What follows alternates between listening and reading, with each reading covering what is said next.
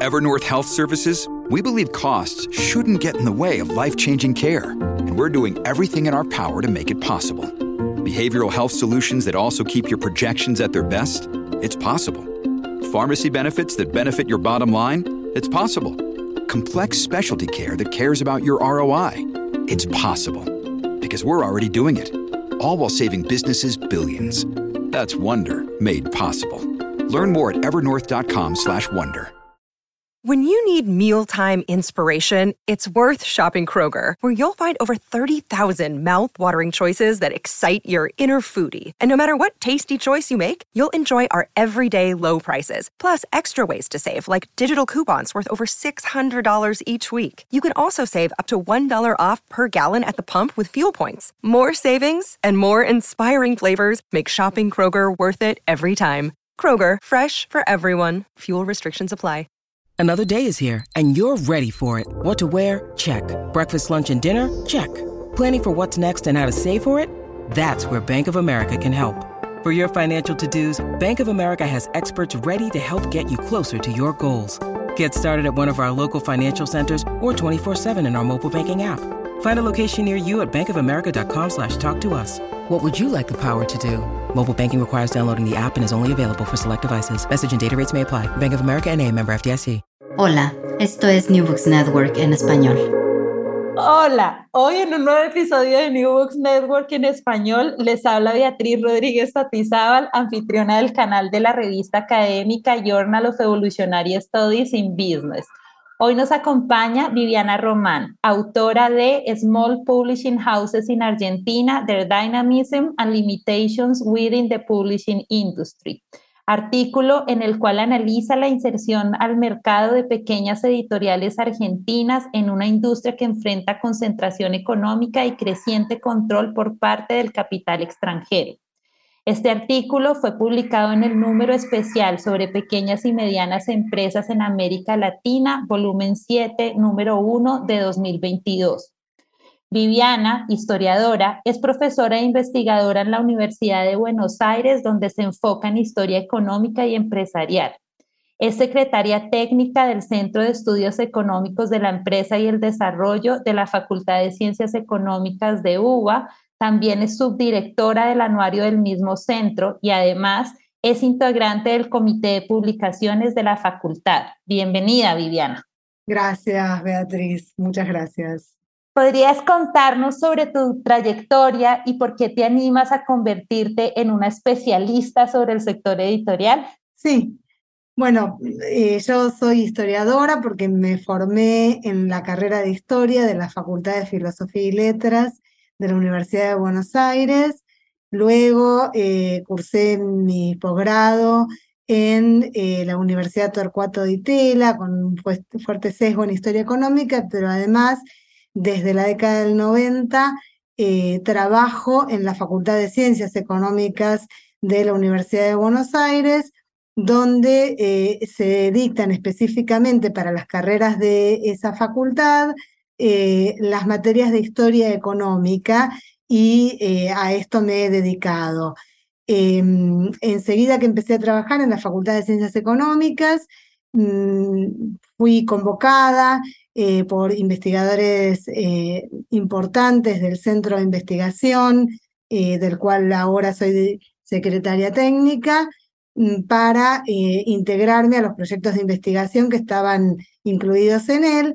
Y allí tuve este, mi primer acercamiento a lo que es la historia de empresas, un poco bajo la guía de Marines Barbero, que para nosotros acá en Argentina es una referente eh, absolutamente indiscutida de lo que es la historia de empresas.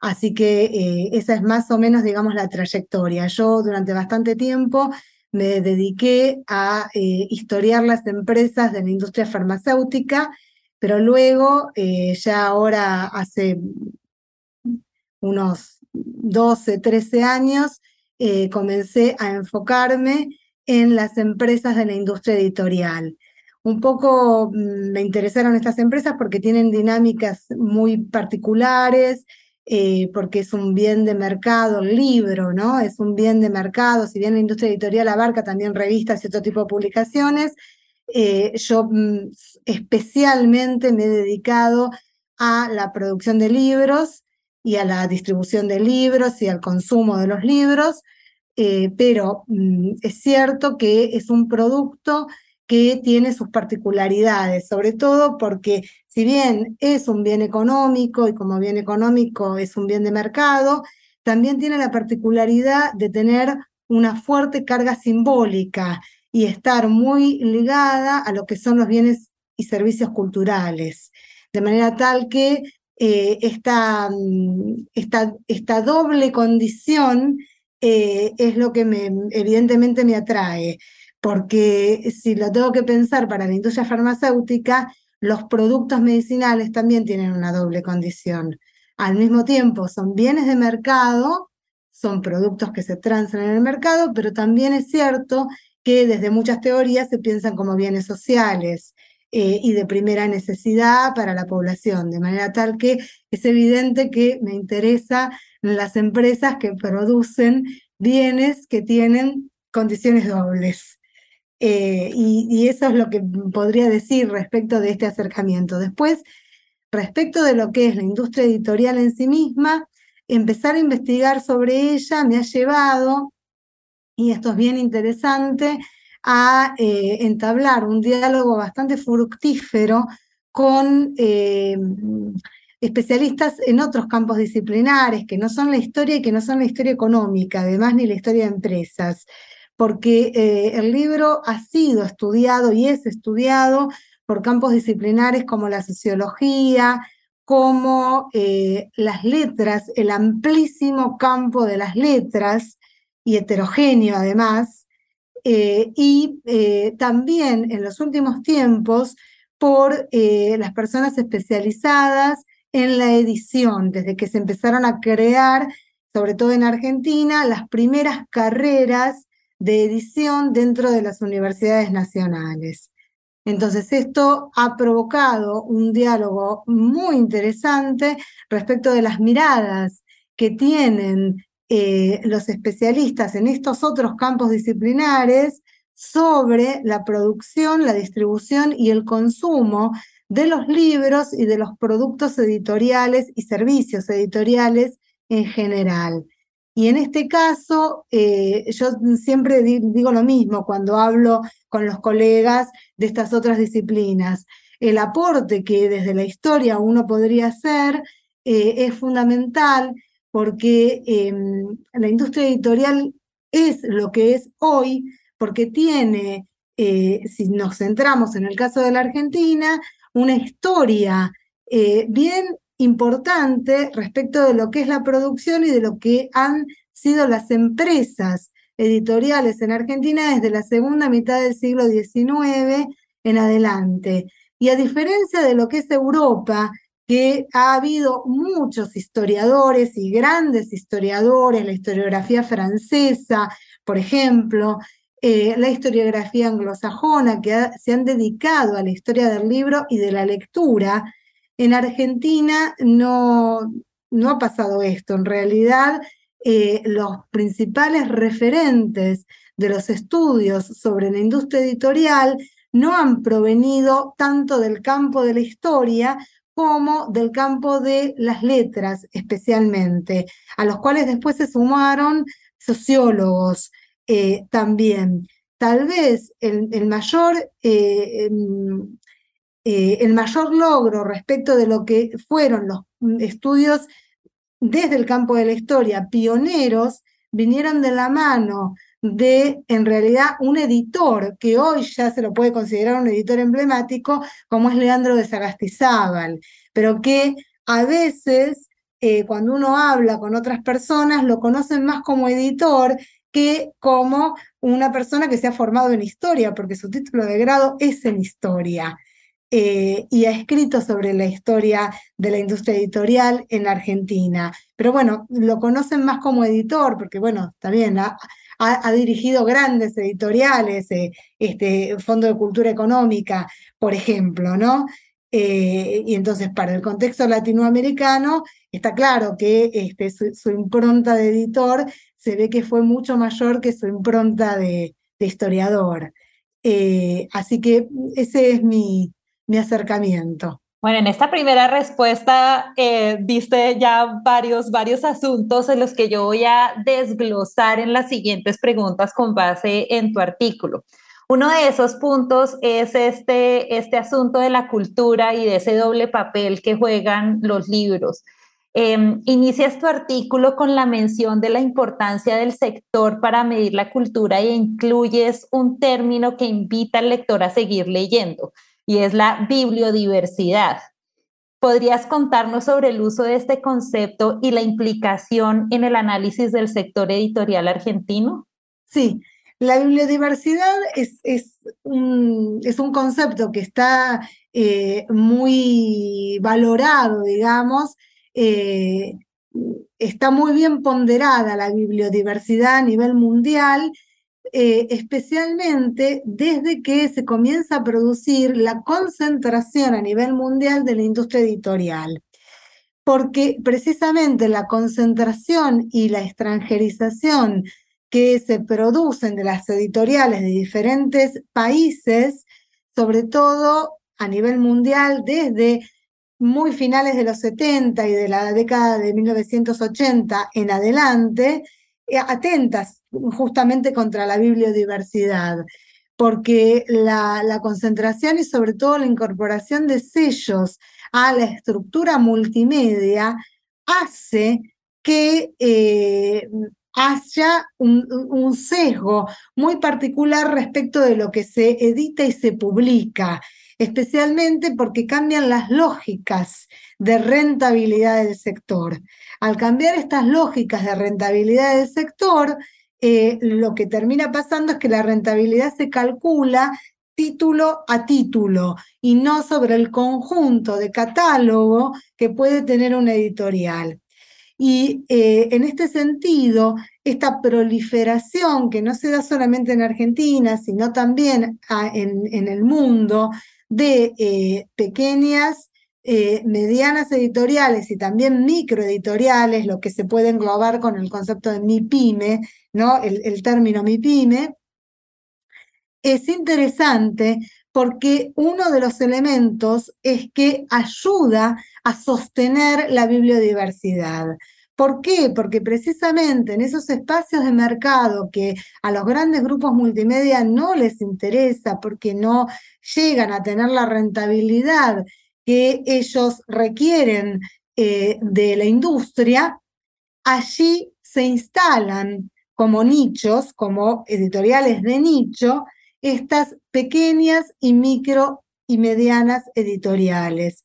Y esto sostiene esta proliferación de una cantidad y diversidad de títulos que hace que sea rico el espacio editorial, el ecosistema del libro, en temáticas, en autores, en formatos, en soportes y hoy en día todo esto abarca la bibliodiversidad. Eh, por eso es algo que, que, resaltamos profundamente. Si no fuera por la existencia de estas micro, pequeñas y medianas editoriales, seguramente la eh, diversidad en materia de libros sería muchísimo menor, pero muchísimo menor. Un autor Nobel, un autor joven, un autor desconocido, un autor que tal vez está muy focalizado en algunas regiones, en el caso de la Argentina, autores que tal vez vienen del noroeste, que tal vez son publicados por editoriales de una provincia del centro del país, que es eh, Córdoba, por ejemplo, la ciudad de Córdoba, sobre todo, que es la segunda, la segunda ciudad en materia de eh, publicaciones de libros en Argentina, si no fuera porque justamente estas pequeñas publican esos autores, esos autores serían muy pocos conocidos o totalmente desconocidos o, solo conocidos en sus localidades y nada más.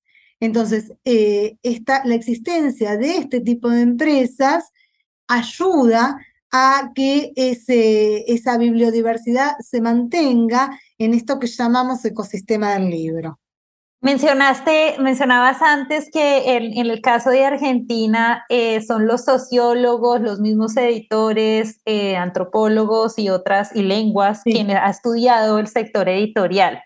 Em, y en tu trabajo, eh, publicado en el Journal, prima la metodología cualitativa, en donde tú mencionas que la realización de entrevistas fue clave para el análisis, sin embargo, incluyes indicadores cuantitativos para definir el tamaño de las editoriales. Y, allí hay un interesante aporte ¿Podrías contarnos qué indicadores cuantitativos alternativos a activos y número de empleados usas para medir el tamaño de las casas editoriales? Sí, acá eh, eh, es de interés ver cómo el propio sector, eh, cuando comienza a, mm, a darse el mm, último, diría, cambio tecnológico que impacta muchísimo al sector, pero que el sector reabsorbe muy rápidamente, precisamente porque el sector editorial es un sector que históricamente ha estado ligado a los cambios tecnológicos, eh, la incorporación del linotipo en el siglo XIX, la incorporación del offset en el siglo XX, la incorporación de ya lo que va a ser la primera digitalización a fines de la década del 80 y de allí en adelante. Pero sobre todo, en, el momento, en esta cuestión que tiene que ver con, este, con el cambio tecnológico, se desdibujó la idea de cantidad de empleados, porque bueno, cuando hay tecnología que permite imprimir a más bajo costo, más rápido y con menos cantidad de empleados, ahí la variable de la cantidad de empleados deja de ser una variable que pueda servir para poder determinar el tamaño de la empresa, por ejemplo. Entonces, el propio sector, a través de sus cámaras, hay dos cámaras que son muy importantes, una es la Cámara Argentina del Libro, que surgió como este, sociedad en 1938 y que se conformó como Cámara en 1941, y la otra es la Cámara Argentina de Publicaciones, que se conformó en principio como un desprendimiento de la primera que mencionó eh, de la CAL, en, la década, en 1970, justo en el año 1970, década de 1970. Y entonces las cámaras han delineado otra manera de eh, delimitar el tamaño de las empresas. Es así que es por cantidad de títulos publicados en el año. Entonces, si en un año las firmas publican más de 100 títulos, o sea, 100 o más, el piso de 100 o más, se las considera grandes. A las medianas se las considera como tales cuando tienen una publicación de entre 20 y 99 títulos por año. Las que publican menos de 20 títulos por año están englobadas dentro de la categoría de pequeñas y microeditoriales. Es decir, si es un título o 20, son micro y pequeñas. Ahí no hay una distinción más finita, digamos, que es lo que han logrado hacer las cámaras como para poder distinguir. Sobre todo, el impacto de la tecnología hace que claramente la cantidad de empleados haya dejado de ser una variable y el nivel de la facturación tampoco a veces sirve para, para este, determinar, especialmente porque eh, es muy complejo eh, ver los datos de facturación. Eh, la industria editorial ha sido siempre muy celosa de los datos de facturación. Esto tiene que ver con em, eh, el largo funcionamiento de la industria editorial respecto de cómo le paga al autor. Esto tiene que ver con, con los derechos de autor, claramente, digamos. Y entonces es muy celosa de esos datos. Y uno podría decir, bueno, están los datos oficiales, porque está claro que eh, tienen que informarle a, la, agencia de fiscalidad estatal eh, cuánto factura. Sí, es cierto eso. También es cierto que eh, en general a esos datos oficiales a veces se accede más fácilmente, a veces se accede menos fácilmente y que realmente lo que, lo que más, mayoritariamente hoy nos estaría indicando el tamaño, un buen indicador de tamaño es la cantidad de títulos, que es algo muy fácil, muy fácil de obtener, porque aparte ninguna, ninguna firma puede negarse a decir qué cantidad de títulos ha registrado, porque además esos registros son absolutamente públicos y eh, son, son muy fáciles de obtener y, y por lo tanto una delimitación eh, también eh, muy eh, accesible. Así que esa es la manera que utilizamos ahora para poder delimitar. Y una curiosidad, cuando hablas del número de títulos, ese número es la unidad del nuevo título que aparece, pero y, y, las impresiones y las impresiones y cuántos de esas impresiones venden, cómo entra ahí como una medida del tamaño. A ver, esto es variable. Por eso se toman los títulos y no se toman ni las, ni las impresiones ni las reimpresiones, ni tampoco la cantidad de ejemplares, porque es muy variable eso. Ahora, justamente, la tecnología permite eh, unas tiradas muy cortitas, muy cortitas, de, eh, en cantidad de ejemplares. Hoy en día hay, hay de determinados títulos, hay muchas editoriales que trabajan en lo que se, denomina on demand, bueno, o a demanda, ¿no? Y, esto justamente lo, permite la tecnología. Eh, es cierto que muchas editoriales, en función de cómo va a funcionar o cómo creen que va a funcionar ese título, o cómo ha funcionado una primera tirada de ejemplares, eh, mm, luego hacen otra tirada en offset. Y este, eso hace que la tirada tenga que ser más grande porque si no, no, no, no es rentable, eso está claro, digamos. Pero eh, no, no, no juega eso, no juega eso para delimitar el tamaño. Realmente no juega eso para delimitar el tamaño. Sobre todo porque hoy en día, además, eh, en general, estas empresas que son de dimensiones más pequeñas no tienen, no tienen eh, imprentas propias, eh, sino que eh, tercerizan. Hay una externalización de servicios, con lo cual tercerizan, no tercerizan absolutamente todo. tal vez cuando uno dice, bueno, le pregunta, ¿no? Cuando uno hacemos las entrevistas, uno pregunta, bueno, ¿y cantidad de empleados? Y tal vez no tiene ningún empleado. Una micro no, no tiene empleados. Eh, es el dueño, la dueña, la dueña con alguna apoyatura de pareja, esposo, hermana, hermano, madre, padre, hijos, o sea, estructura familiar, juega mucho en la estructura familiar. Eh, y eh, si no, bueno, lo mismo respecto de los varones. el varón con algo de su estructura familiar y eh, se externalizan los servicios, no hay, no hay empleados. Y esto pasa en las micro, sin lugar a dudas, pero pasa también en las que se pueden considerar pequeñas, también, e incluso en las medianas, eh, tal vez uno dice, bueno, es una mediana por cantidad de títulos, pero cuando uno les pregunta tiene un empleado, uno. Eh, ¿Para qué? Para gestiones administrativas, por ejemplo, nada más. Y sin embargo, por cantidad de títulos, tal vez estás eh, publicando 50 títulos al año con un empleado. Eh, entonces, no, las variables hoy en día mm, pasan mm, por esos lugares.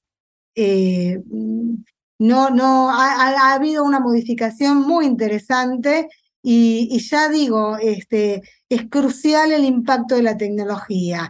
Pero bueno, no es, no, no es una novedad. En esto los historiadores tenemos que hacer nuestro aporte, porque justamente en este diálogo que yo mencionaba antes, con sociólogos, antropólogos, eh, con eh, mm, investigadores especializados en el campo de las letras, eh, lo que aparece, o en el campo de la edición, lo que aparece es esta idea de eh, la, poca posibilidad de historiar como puede hacerlo un historiador, con, los, con la metodología y con las herramientas que tiene un historiador.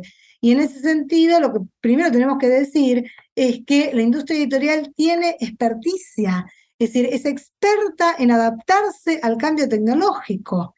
Eh, si, uno, si uno quisiera irse mucho más atrás en el tiempo, pero mucho más atrás en el tiempo, eh, y uno va a la antigüedad y, a, la, y a, cómo se, este, a la historia ya de lo que sería la, la lectura en la antigüedad y, los soportes en los, y los formatos en los cuales se leía en la antigüedad, el soporte y el formato en los cuales se escribía y se leía en la Edad Media, eh, y luego el advenimiento de la imprenta, y luego el advenimiento del linotipo y el offset, o sea, el cambio tecnológico es casi, diría yo, inherente a la construcción de la historia de la mm, fabricación de, productos editoriales, de productos de lectura y, de, consumo en ese sentido.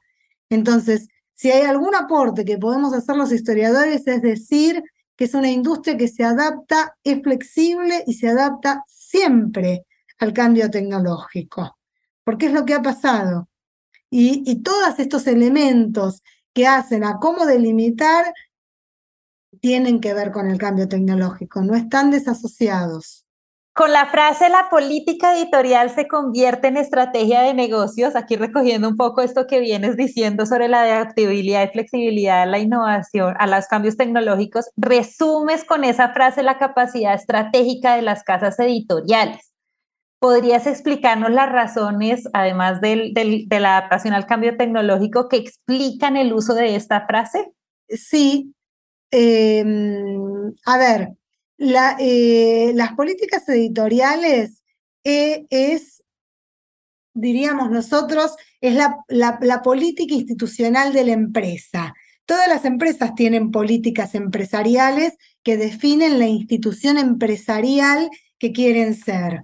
Eh, de hecho, los historiadores de la empresa siempre, no importa, digamos, la actividad económica eh, que caracterice a esa firma, a esa empresa, siempre están mirando cuál es la política institucional de la firma. En este caso, en el caso específico de la industria editorial, la política editorial es la política institucional de la empresa. Tiene que ver con eh, definir qué tipo de empresa productora y vendedora de libros, en este caso va a ser. Uno podría ampliar esto al caso de las revistas, pero acá en este artículo está concentrado en lo que es la industria editorial, productora y, distribuidora de libros. Em, define a qué segmento de mercado quiere llegar, eh, define, eh, en, esa definición de segmento, está pensando en quiénes van a ser sus lectores. Eh, y, cuando piensa quiénes van a ser sus lectores, tiene que necesita generar estrategias que son estrategias empresariales que hagan que e, ese producto que entienden que quieren hacer, porque en este caso, en general, en las micro, pequeñas y medianas, el editor, el editor que coincide con la propiedad, o sea, la gestión coincide con la propiedad de la firma en términos generales, eh, va a decir, bueno, ¿qué libro quiero hacer? y quiénes quiero que sean mis lectores. La política editorial define eso y desde el punto de vista de un empresario, porque algunos de estos editores se consideran gestores culturales, pero cuando ingresan al mercado y quieren producir sus libros y quieren vender sus libros en el mercado, son inevitablemente y a veces a pesar de ellos, en algunos casos, en otros no, son empresarios. Y como empresarios o como emprendedores de proyectos empresariales generan estrategias. En este caso, las estrategias pasan por estos lugares y así definen. Definen los autores, definen las tapas, definen los colores que van a tener las tapas, definen si, van a ser libros artesanales, si van a ser libros objeto, si van a ser libros digitales, si no van a incursionar en, en lo digital, hasta qué punto van a incursionar en lo digital, si van a ser ebook o van a ser libros digitales que se puedan descargar de plataformas o que se puedan descargar de la página web o que puedan enviar la descarga por, en algún dispositivo electrónico posible. Es decir, todo eso son definiciones de estrategias empresariales. Y esa definición tiene que ver con entender, primero, qué libro quieren hacer y segundo, a quién va a ser el lector de ese libro, el potencial lector de ese libro, porque a ese lector tienen que apelar y apelan con una cantidad de estrategias. Es decir, cuando eh, eh, se hacen las entrevistas a editores y editoras, lo primero que muestran son sus libros. Se quieren, están deseosos por mostrar el producto. Y entonces eh, me, pasó en noviembre, fui a hacer unas entrevistas a Rosario y afortunadamente había llevado una valija pequeña, pero había llevado muy poca ropa, porque la mitad de mi valija vino con libros que me regalaron. Eh, los, los, eh, los que hacen libros están como deseosos de mostrar ese producto y, y, de, y de apelar al potencial lector. Y en esto, lo que entra a jugar es el elemento simbólico del libro. Eh, cómo el color, cómo hizo la tapa, si, si, le, si le, puso, le puso solapas, no puso solapas, eh, cómo, mm, si le puso cubierta a la tapa, la tapa va con cubierta, si la cubierta es desmontable y además de, desmontable es reversible. Eh, el, el libro objeto tiene mucha cubierta reversible, por ejemplo. Entonces uno para leer el libro objeto, mm, algunos días cuando va leyendo lo cubre de una manera y otros días da vuelta la, este, cubierta y lo cubre de otra. Entonces, em, esto es apelación al lector y es, y es estrategia empresarial. Esto es una estrategia empresarial y es una, y es una política editorial. Es una política editorial. Ellos a veces definen ese tipo de, cuestiones, los editores, las editoras definen este tipo de cuestiones y muchas veces no son conscientes que están definiendo una política editorial netamente y a veces son conscientes que están definiendo una política editorial, pero no están ni enterados que además están desplegando una estrategia empresarial.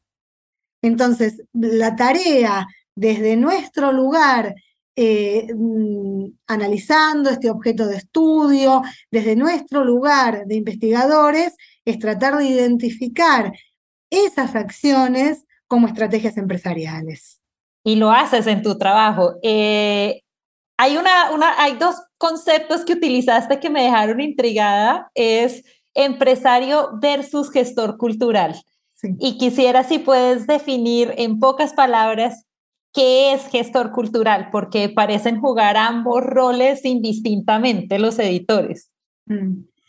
Bueno, a ver, hay muchísimos editores y editoras que se consideran gestores o gestoras culturales, que no, que, les, juega más desde el, punto de vista o, para ellos mismos en términos personales eh, el, elemento simbólico y entonces al jugar mucho más el elemento simbólico, les parece que definirse como empresarios es casi herético.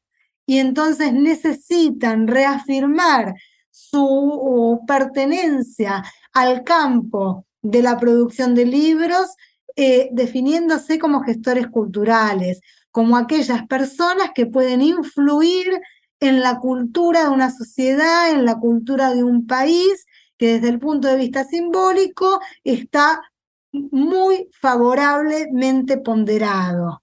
Eh, es la, cultura es un valor y en el sentido de que la cultura es un valor, un gestor cultural que define eh, política cultural en su espacio, que contribuye a el acceso a los bienes culturales de alguna manera, a generar bienes culturales, está bien ponderada, es una persona bien ponderada simbólicamente dentro de la sociedad. Y entonces aparece esto todo el tiempo. Hay otros editores, otras editoras que se identifican también como empresarios y empresarias, pero que de alguna manera no dejan de jugar ese rol de gestores, gestoras culturales, porque sobre todo entre las microempresas pequeñas y medianas editoriales, es muy importante o les resulta muy importante no dejar de jugar ese rol de gestores o gestoras culturales. Y entonces ahí aparece esta tensión que se, que se da en todo el sector eh, eh, cultura, en todo el sector cultura integrado por todos los subsectores, ¿no?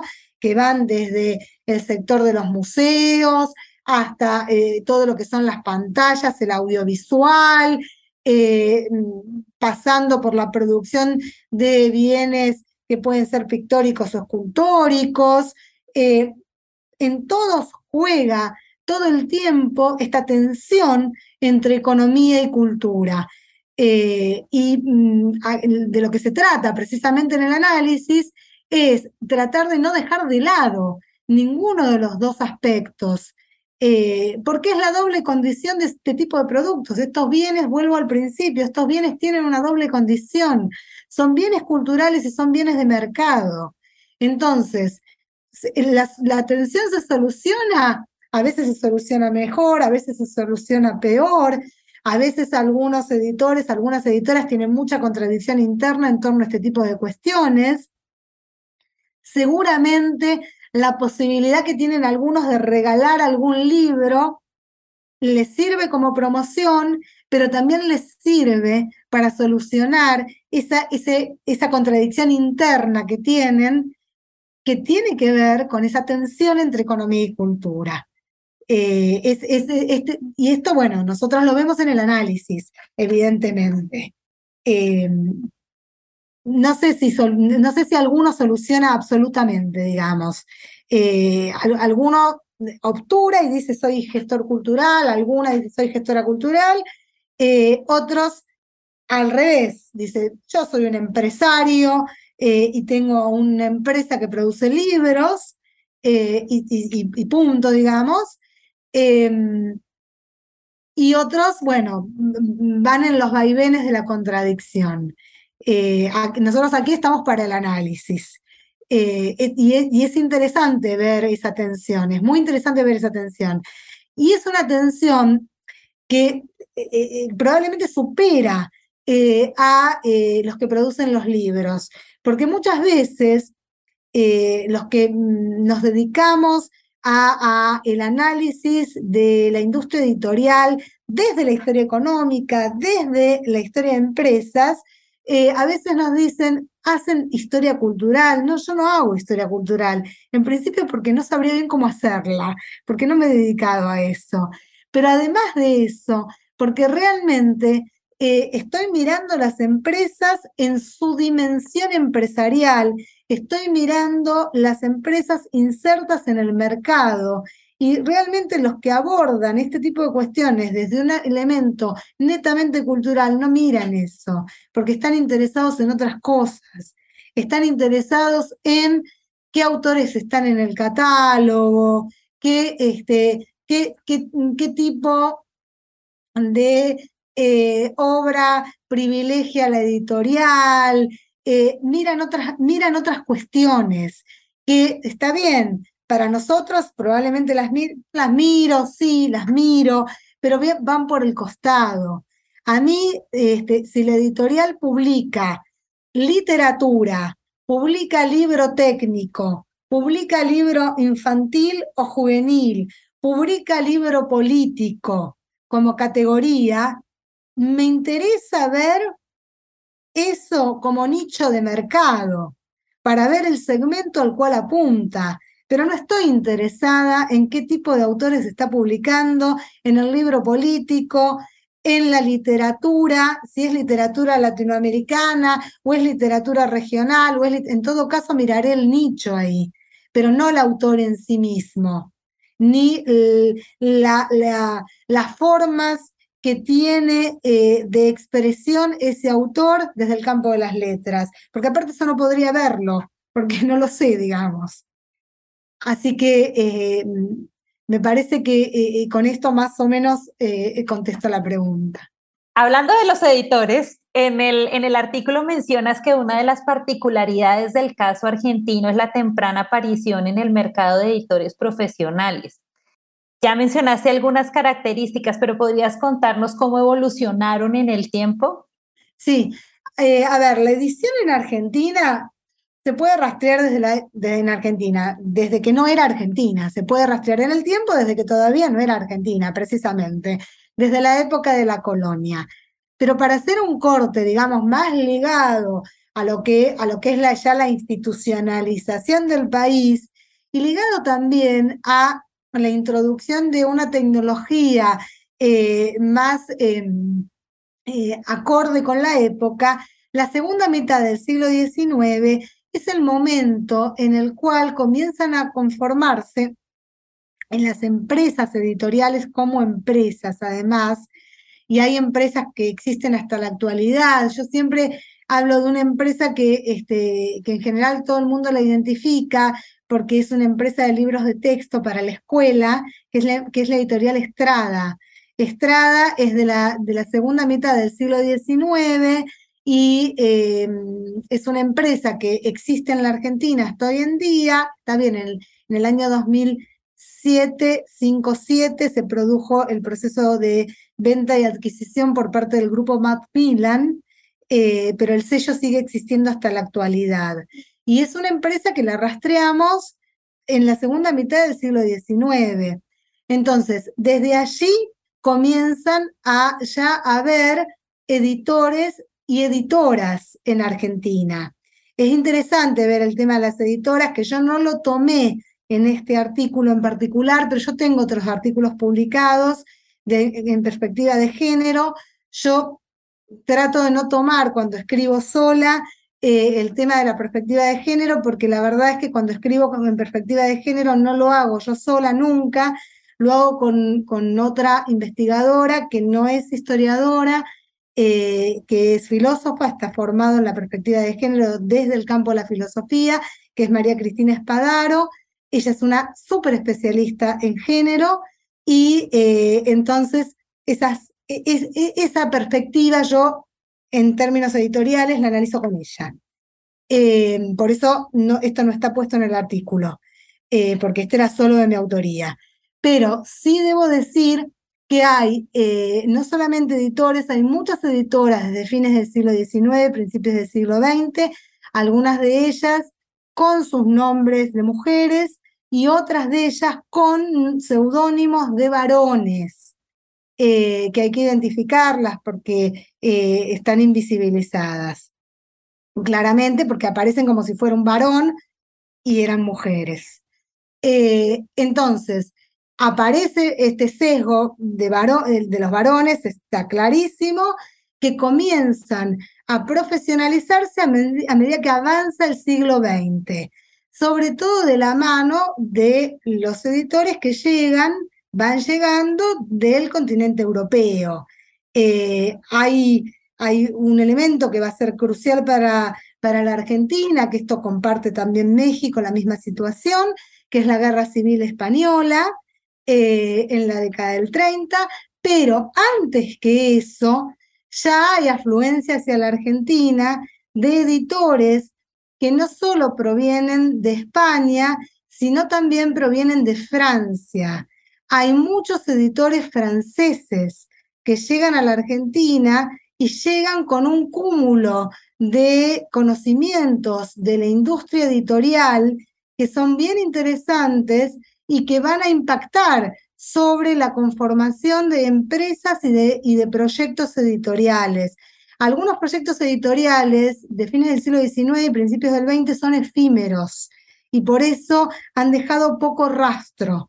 Pero cuando uno empieza a indagar, es interesante ver cómo ese rastro aparece, está y formó parte de la conformación del complejo editorial, por más que las empresas no existan más. Por eso me voy a los extremos.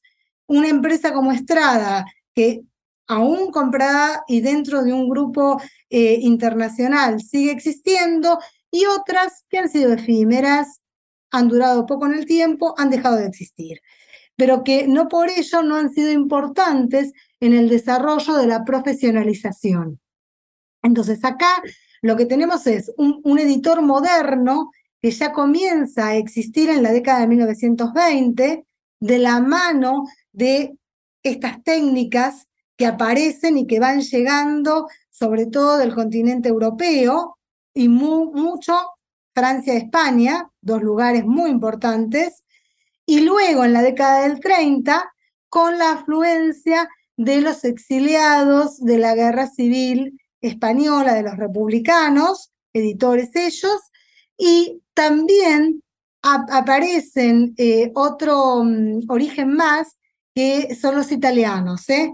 En la década del 30 y, en los, bueno, y después en los 40 eh, también hay afluencia de editores italianos que salen de Italia en función de las leyes de exclusión. El, caso de, de Cesare Chivita eh, es un caso emblemático porque él se había formado con Mondadori, con Mondadori, el, este, de, la, empresa Mondadori, de la, de la firma editorial.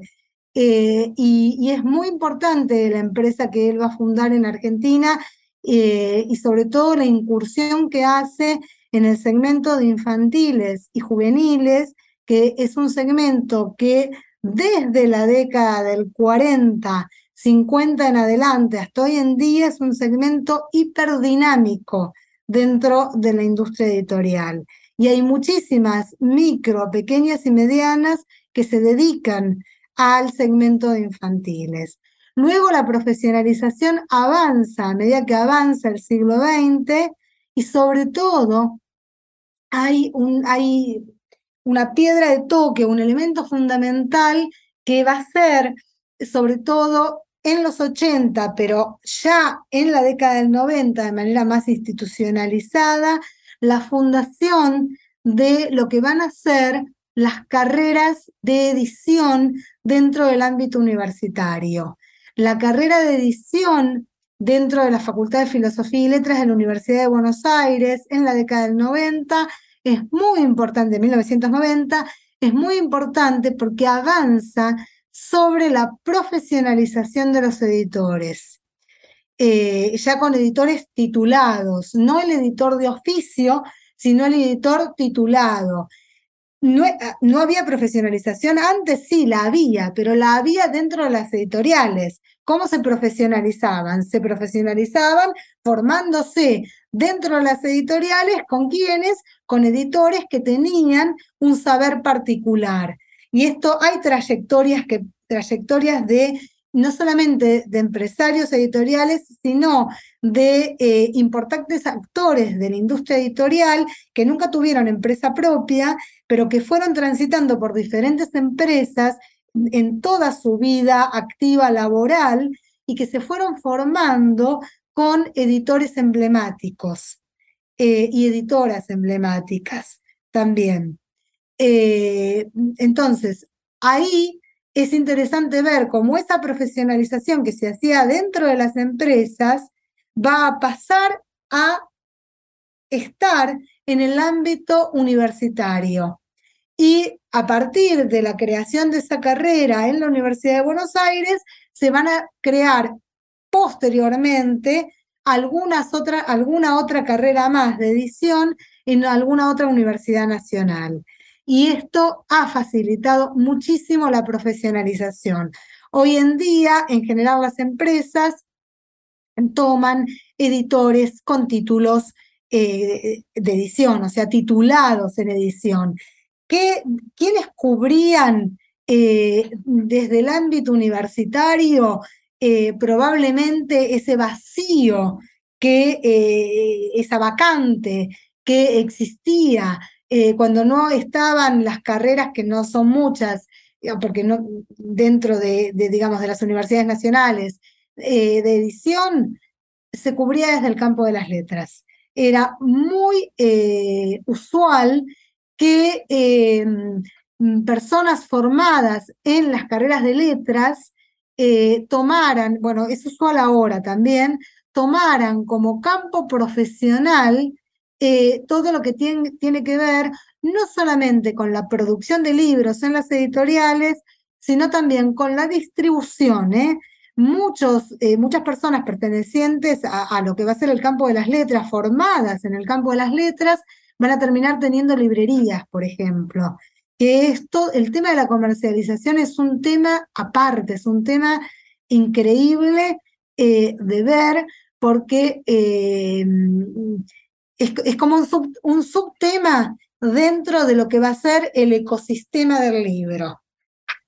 Eh, así que bueno, eso es interesante. Y sobre todo la profesionalización permite delimitar tareas, delimitar tareas.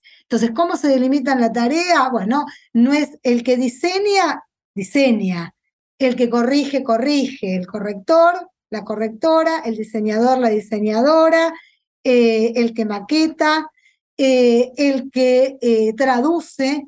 el tema de la traducción es un tema en sí mismo. ¿Por qué? Porque en general las traducciones han sido poco profesionalizadas.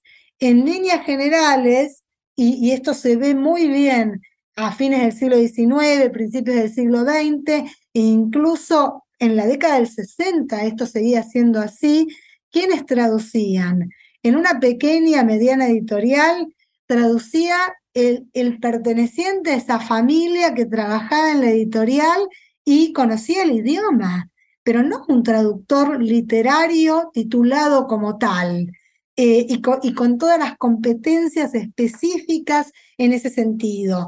Entonces, la delimitación de funciones y la posibilidad de adquirir títulos específicos. El editor tiene un título específico, pero el diseñador también tiene un título específico. Eh, el traductor tiene un título específico. Entonces, ahí vemos cómo aparecen todos estos campos profesionales que van a hacer a la profesionalización de la producción de los libros. En materia de comercialización también hay profesionalización, porque de hecho el marketing editorial, el marketing editorial eh, no es un campo en sí mismo.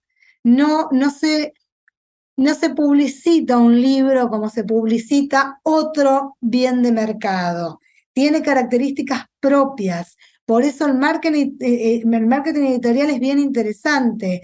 Cuando eh, yo mm, coordino un equipo de investigación que tiene una investigadora que se dedica, que se ve dato, que se dedica, que es editora, se dedica específicamente a mirar el tema de las librerías y de la comercialización en librerías.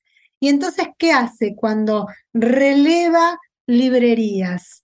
Eh, mira justamente eh, cómo están exponiéndose los libros en las librerías.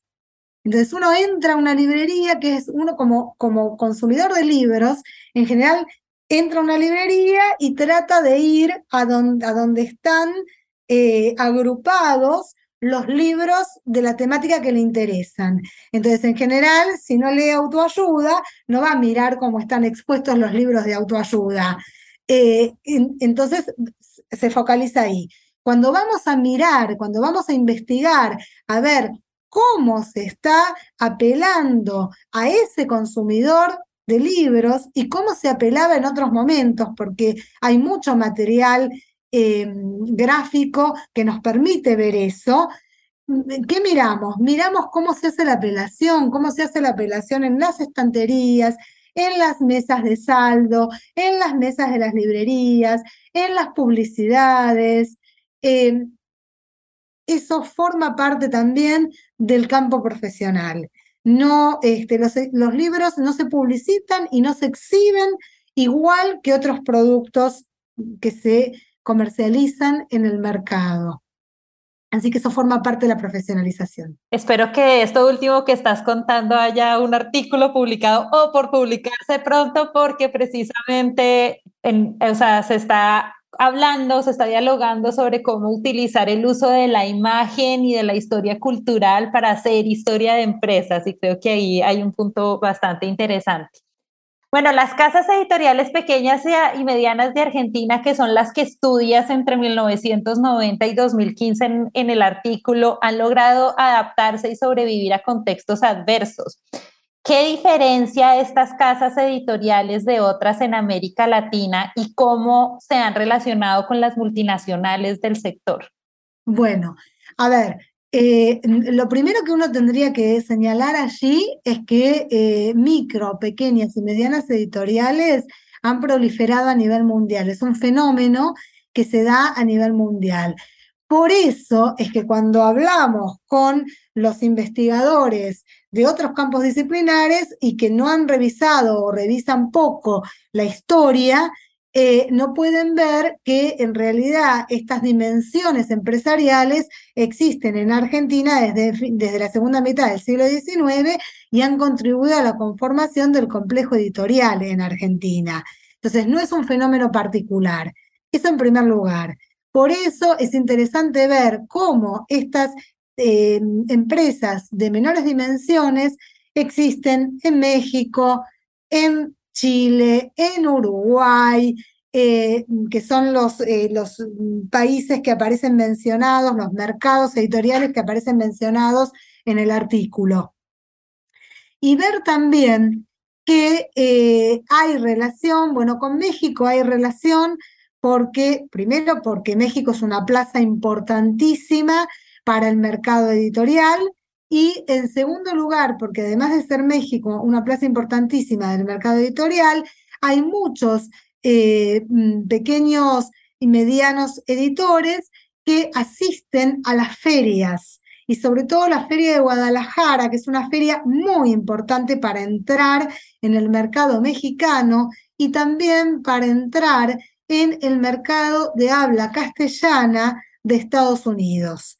Con lo cual, los que tienen posibilidad haciendo alianzas entre sí, haciendo alianzas con editoriales del mismo segmento de México, van a la Feria de Guadalajara e incluso hacen alianzas con editoriales mexicanas para venderle libros al Estado mexicano que compra una cantidad de libros no desdeñable.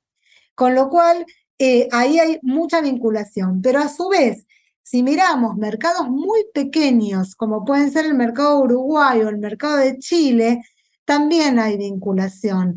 Sobre todo la venta de algunas editoriales de Argentina a finales de la década del 90, muy finales de la década del 90, yo ahí en el artículo menciono una editorial emblemática como Sudamericana, que se vendió en 1998, la venta fue hay, una venta a, capitales, este, a los capitales alemanes, ¿no? Bertelsmann son los que compran.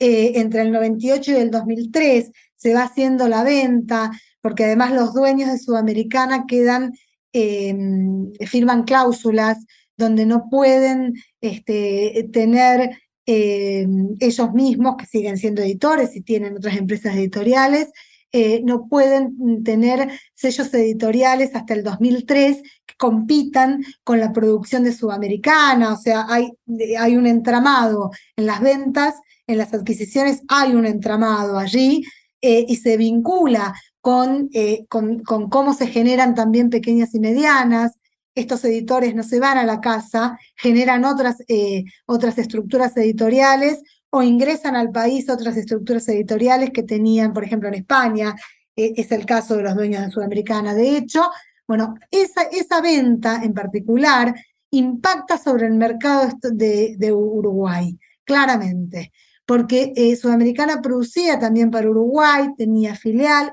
queda impactado el mercado en Uruguay y lo mismo pasa, lo mismo, lo mismo similar, pasa con Chile, de una manera mm, por ahí este, más mediatizada, pero pasa también con Chile. Entonces, acá vemos cómo los lazos de comunicación son muy grandes.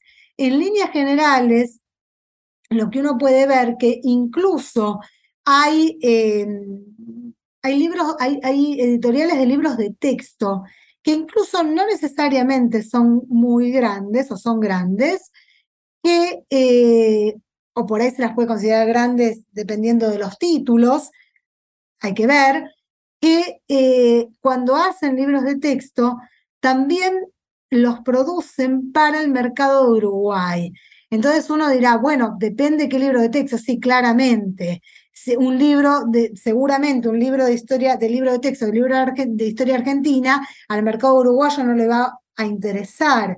Pero si, si está centrado en lo que son las ciencias naturales, sí lo producen también para el mercado de Uruguay. Entonces, eh, hay mercados que están muy en la región, que están muy interconectados pasa algo interesante, que esto no está en el artículo, pero que esto es algo a explorar con el mercado de Brasil, con el mercado de Brasil. Está bien, la lengua es portuguesa, pero hay una interesante vinculación porque en, en Brasil también se lee en castellano y hay un mercado de consumo del libro en castellano en Brasil y hay bastante relación entre sellos editoriales y hay bastante relación entre sellos editoriales incluso que traducen. Hay derechos de traducción o hay algunas alianzas que se hacen donde editoriales de Brasil ceden derechos a editoriales de Argentina, Argentina hace lo propio con sus derechos la editorial del país que recibe se ocupa de la traducción, o sea, se hace cargo de la traducción y luego comercializan y hay algunos acuerdos en materia de comercialización y regalías. Entonces, es, es interesante todo este tipo de alianzas que se dan y que tienen que ver eh, no solamente con el espacio latinoamericano, eh, mm, sino también eh, digamos, con, em, con el espacio regional, ¿no? En este caso. No sé si eso contesta. Sí, claro que sí. Bueno, ya viene la pregunta de cierre y es un poco de cierre y es, bueno, una de las bondades de tu artículo es el equilibrio que logras entre contar la evolución del sector editorial en Argentina desde el siglo XIX y las estrategias del periodo de análisis de 1990 a 2015. Lo anterior es una de esas grandes tareas a las que nos enfrentamos los historiadores económicos y empresariales al escribir artículos eh, cortos como este. ¿A qué retos te enfrentaste para lograr este equilibrio en el proceso de escritura? Bueno, fue, a ver, fue complicado, sobre todo porque eh, en principio, a ver, eh, hay a veces, cuando uno está trabajando, uno está trabajando un periodo que se considera historia reciente, eh, muchas veces mm, me han comentado, bueno, ¿por qué irse para atrás, en el tan para atrás en el tiempo? Y la verdad es que hay algunas cuestiones del devenir de la industria editorial actual que no se explican si uno no va para atrás en el tiempo uno no, no puede entender algunas necesidades de la industria editorial, algunos elementos que formulan como necesidades también los propios editores, las propias editoras en las entrevistas, si uno no analiza el pasado. ¿Qué le pasó a la industria editorial antes? ¿Cómo fue? ¿Qué necesidades tuvo? ¿Cómo surgieron las cámaras? Eso es importantísimo porque las cámaras son como muy representativas, sobre todo una parte del sector, porque tanto los que están asociados a las cámaras como los que no, las mencionan, no pueden obviarlas. Entonces, si eh, los asociados y los no asociados no pueden obviarlas, es porque evidentemente han sido y son un actor imprescindible dentro de la estructura y, de, esto que llamamos ecosistema del libro. Entonces, la verdad de la cuestión es que si uno no se va para atrás en el tiempo, esto no lo entiende. Eh, y, es difícil el equilibrio, porque uno dice a veces en, determinada cantidad de páginas qué cantidad de páginas se le, hay que darle a lo, que va más para atrás en el tiempo, lo que ancla más para atrás en la historia y qué cantidad de páginas hay que darle a lo que es el objeto de estudio concreto que uno tiene hoy. Eh, y es complejo, y es complejo. En general siempre aparece en términos explicativos lo, lo, que me suele pasar a mí, no sé si le pasa a todos, pero lo que me suele pasar a mí es que a veces hago muy largo y después tengo que empezar a recortar. Eh, y bueno, es, el proceso de la escritura, ¿no? No, no, me parece que no, por lo menos es el proceso en mí de la escritura. No, no, no podría hacerlo de otra manera. Cuando empiezo a escribir, ya sé que después voy a tener que empezar a recortar. Eh, entonces, si uno mira en, mis archivos de, la computadora o del drive, si voy poniendo en un drive, siempre tengo una carpeta que se llama miscelánea.